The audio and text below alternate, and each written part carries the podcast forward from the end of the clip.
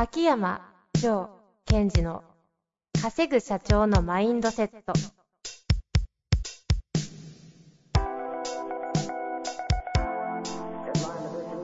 なぜ一流の経営者たちはぶつかる壁を次々と越えられるのか。そこに隠されたマインドの正体。ポッドキャスト「稼ぐ社長のマインドセット」は上場企業から中小企業まで。エグゼクティブコーチングトレーナーとして人材開発を行ってきた秋山城賢治が経営や人生で役立つマインドの本質について分かりやすく解説しますこんにちは、遠藤和樹です。秋山城賢治の稼ぐ社長のマインドセット。秋山先生、よろしくお願いいたします。はい。よろしくお願いします。さあ、今週も始まりました。はい。最近いかがでしょうか？今この収録してるのも4月の頭じゃないですか。頭ですね。はい。はい。えー、遠藤さんはお花見とかは行きましたか？お花見？行ってないです。そういえば行ってないかも。おー。電車で、車で見るみたいなぐらいですかね。そっかそっかそっか。まあ、私、ほぼほぼ朝ウォーキングしてるじゃないですか。はいはい。だからその、季節のすり替わりってすごい感じれるんですが、こう、桜の道っていうのがあるんですよ。桜並木のところがそん。なおしゃんな。あ、あそこだな。ちょっと分かったぞ。はい。で、えーまあ、そこを通ってるんですけども、まあ、それが私の毎年の、まあ、桜のチェックなんですけども、おこの、ちなみに桜ってなんで咲くかって聞いたことあります。なんでっていうのは、その、ー温度差。あ、そうそう、温度差ですよね。で、あの話を聞いたときにちょっと、いや、すごいなと思ったんですよ。うんうん。つまり、一回、ちゃんと冷えて、そして、その後、あったかくなったら咲くっていう仕組みじゃないですか。はい。だから、その、冷たいっていう空気が必要なんですよね。すごい確実に。うんうん。さ、咲くためにってことですそうそうそうそうそう。かはいはい。でそれを見ると、なんか勝手にこう自分のこうビジネスとか人生とくっつけちゃうと、ぞ。だってそう思いません？いやいや、確かに確かに。そう言われると。え、だって、でも秋山先生的にはどういう認識ですか？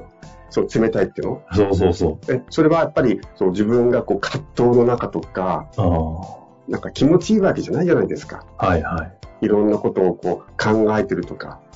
で、大体私の場合、こう、セミナーとかのコンテンツ作ってる時っていうのはもう、うーんとか確かにがますよね火切。ってますよね。冷え切ってる。そうそう あ、まあ、大丈夫かなみたいな。どんどん体温下がっていくけどっていっぱいになりますよね。そうそうそう。で、えっと、桜と同じ、この酒でも咲きますよね。はいで。外国の方がすごいびっくりするのは、なんで日本の人っていうのは、その一瞬のこの短い期間の期間のために、この1年間を、その、あんまり綺麗じゃない気を解けるのっていう話も聞いたことあるんですよ。ああ。なるほどね。確かに。それ以外は、た 確かにあんまり価値ないですからあるけど。そう確かに。ああ、言われてみれば。で、やっぱり、やっぱりその一瞬のところにかけるじゃないですか。うんうん。で、また散るんですよ。散っていくとね、一番私が寂しいなと思うのは、その、新芽と桜の葉のこのミックスしてるときに、あそこがこう、こう、少し物悲しい。ああ、わか、それは、ちょっと、日本人ならわかるのかなって感じなぐらい、わかるわ。はい。でもですよ、おかしいですよ。新しい芽が出てるのになんかこう寂しいみたいな。ああ、確でもかにね、。花びら切ってるから綺麗、綺麗。うん花散ってる綺麗、寂しい、青、新芽、希望でもなんか寂しいってもうカオスなんですよ。ああ、カオスだ。今カオスのちょうど時期的に。自分とまた被ってんじゃないですか。違う違う違う、私。いや、今、確実に秋山先生今カオスでしょ。で、みんな終わったーっつって。そうそう。でも、次回もあるしな、みたいなね。希望はあるけど。で、か課題が出てきて課題が希望だったりするわけですよ。ああ、確かに。いやー、なるほど。桜に見えてきた。桜にね、ピこのンクの髪のアッシュな感じも、なんか、花坂じいさんの、なんか、炭なんじゃねえか、みたいな。何の話ですか？ね。あの、ぽちぽちぽち、場もはい温まってきましたんでね。あよかった。いきますか？よかったよかった。いきますか？はい。じゃあ、花坂じいさんよろしくお願いいたします。お願いします。あそこじいさんってる。花坂じいさんで、あの、日本一の弁護士だった、あの、鳥海先生も、あ言ってまおっしゃってましたよね。言ってましたね。ねえ、花坂じいさんの話。あ、うん。後後継、承継ですか？花坂じいさんの。勝手に言ったら怒られちゃうから。さて、今日のご質問いきたいと思います。えー本日はですね、クリエイティブディレクターの28歳の方からご質問いただいております。早速いきたいと思います。はい。えー中小企業に勤めている20代です。えー去年会社を立ち上げたばかりで、あ去年会社が立ち上がったばかりで業務の住み分けがまだできていません。経理などの実務作業とクリエイティブ要素のある仕事がカオス化しています。その時に作業の種類によって独自でステートを整えて、モードを変えるということをやりながら切り替え重視で仕事をしています。ほとんど在宅ワークなので、より切り替えの重要性を感じています。作業量が多いほど切り替えの数も増えるので、だんだんうまくできなくなってきてしまいました。このような状況なのですが、どのように切り替えしていったら良いのでしょうか？はーい。これめちゃめちゃいい質問と思いません？ちょ、ちょっとわかんないですね。え？だってこう、今、私たちが何をしなくちゃいけないか、何どんなことを鍛えていかなくちゃっていうことを適切にこう表してくれてると思うんですね。ほうほうほでつまり、この方はお勤めをしながら在宅ワークなので、う。ちょっと前回の質問の方とちょっとだけニュアンスが似てるんですけども、自分で新旧のとそうですと。うん。そのステージ、働く場のステージっていうのは職場っていうのは整ってるわけですよ。ああ。はいはい。で、えっと、その中で在宅ということは自分が働く場を自分で整えなくちゃいけない。はい、ああ、なるほどね。うんうん。っていうのが一つ。で、もう一つは、えっと、これからのお仕事というのは、やっぱりこう、専門性を持ちつつも、マルチタスクじゃないけども、いろんなことをやらなくちゃいけないじゃないですか。うんうんうん。ですから、お勤めだとしても、よりなんていうのかな、私は前から言ったプロ野球選手じゃないけども、自分の中で整えるとか、えっと、磨くとか、発信するっていうことを自分の中でやらなくちゃいけないんですよ。うんうんうん。で、その時に、えーこの質問の方の通りに、やっぱステートが重要なんですよ。ステートを切り替えていくということ。だって同じエネルギーができませんから。なるほど。あ、そうか、この方、ステートを整えてっておっしゃってるんですね。うん、で、えっと、実は私も、あの、同じことをやってるんですね。例えば私も作業があります。あの、作業レベルのなんていうのかな本、当ですよね。秋山先生なんてカオス状態ですよね。作ることもあれば、作業。作業もあるし、あとはコンテンツは作る。えセッションの場合は、クライアントさんとつながる。うん、それから情報発信をする。その、あの、コンテンツ作る作って発信って違うんですよ。ああ、そうですね。確かに。ですから、その時に同じステートでやると本当に分かんなくなってくる。ああ、確かに。昔、ポッドキャスト収録中にどのステートかわかんないんだけど、どれだっけって謎の質問を されたことありますよね。いや、どれって言われても、みたいな。で、はいはい。で、ちょっとこれ私のこうやってることを今日は紹介して、その中で皆さんにフィットするものがあれば使っていただくという。おー、いいですね。はい。はい。なまずどんなワークなんですか？はいお。仕事を4つに分けています。さっき言ったように、作業と私の作業、それから、まあ、コンテンツを作る、それからセッションする、それから情報発信する。あ、先生の場合ですね。はい。はい。まあそれを、例えば私の場合は、その、例えば作業に関してどうぞと考えてるかっていうと、作業は皆さんどう思ってるのかな私はこれは作業っていうのは場を作ると思ってるんです。整える。うん。例えば、メールの配信の作業ってあるじゃないですか。うんうんうん。あれは実はその自分が今後仕事をやっていく場を整えてる時間なんだっていうふうにセットしてるんですね。へえ。面白い解釈ですね。はい。例えば、こうなんか伝票を整理するっていう。で、その伝票、うわ、めんどくせえ伝票整理してないじゃなくて、伝票を整理することによって場が整っていくうんうん。っていうふうにしてるんですよ。うんうん。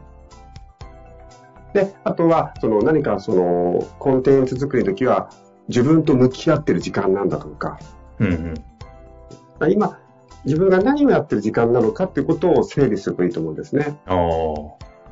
でも近しいですよね。この方、作業と、うん。そのクリエイティブなので、まさに山先生でクリエイティブ要素がコンテンツ作りとかに近いんで、向き合うとかですか？はい。だと思います。生み出すって苦しいじゃないですか。はい。苦しいですよね。開発は本当に。でも、それを時に、なんで私は作業があんなく、なんていうの、生み出さなくちゃいけないのになんで作業やってるのとかって思っちゃうんですよ。ああ。確かに、思うわ。うん。そうじゃなくて、はいはいこの作業をやるから、場が整う、綺麗になる。まあ、お掃除をしてるようなもんですよ。ああ。で、その時に、はい。私の場合は作業が整うっていう時ですよ。場を整えて自分が疲れちゃうの嫌なので、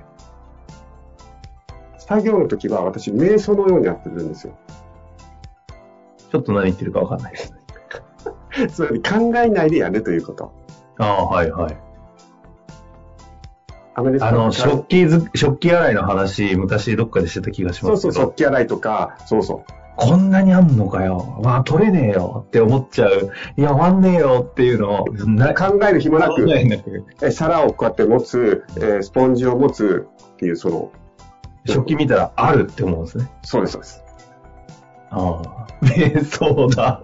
瞑想あ全く同じ。こ昔、この間、もう近い、あの、サロン、サロン、サロンじゃない、サウナ一緒に入ったじゃないですか。はいはい。あの時にあの、サウナって入って、水風呂入った後に外気浴するじゃないですか。はいはい。あの時の外気浴の秋山先生のやり方が異様で、あの、いきなり横でボソボソっと、音だけ聞いて、そうそうそう。温度はどんなえ考えちゃダメ。何の話だよって、横とかじゃないんですよ暑いとか横ではないみたいな人が外気浴してるのに、ボソボソボソボソ。そう、ああれだ。で、まあ、そういうこと。だから、だから、で、場所、作業をやる、整えるっていう時に、整えて疲れちゃうんです、私たち。うん。で、これから向き合ってもっと深くやらなくちゃいけないのに、うん。じゃなくて、整える、作業をする、整えるっていう時に、こう、考えずにやることによって、すっきりしていくってことをやるべきなんですね。うん。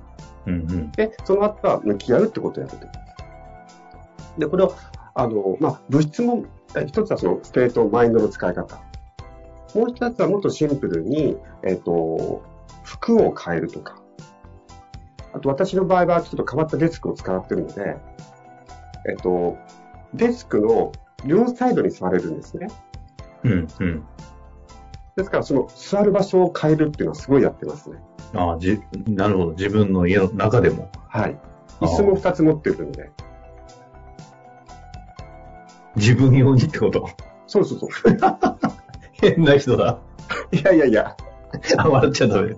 あ、そういうこと？だって楽ですよ。自分でさ、マインドセットってやるときもあるけども、あ場所を変えるともうアンカーっていうか、そのような状態あ。になるなるほどね。すげえな。仕組み確感認しちゃってる。他、他もあるんですか？あと、これもテクニック言い出したら気になさそはい。あと結構ね、重要なのが、う。はい。ペンを変えるんです。うん。うんもうちょっと具体的に言うと。えっと、私、こう、向き合ってコンテンツ作るときっていうのは、基本的に、あの、うんうん万年筆使ってるんですよ。なるほどね。で、作業するときのペンが違うってこと？そうそうそうそう。へえで、あの、もう、この万年筆だとちょっと中字っていうか、ペン先が太いのを使ってるので、あんま細かいこと書けないんですよね。はいはい。あの、おすすめの万年筆とか言わないでくださいね。ポチっちゃう方いらっしゃると思う。ですね。いや、あるんですよ。あるんですよダメダメダメ。で、万年筆の場合っていうのは、こう書き味とかすごい気持ちいいので、うんその感覚があると、こう向き合うってことができたりするんです。はあ、なるほど。と、すげえわ、整えてるわ。え、ちなみになんですが、はいはい今日のお話、この方ご質問としては、クリエイティブな仕仕事と、その実務。うんうん。秋山先生、結構仕事が近しい要素もあるので、はい。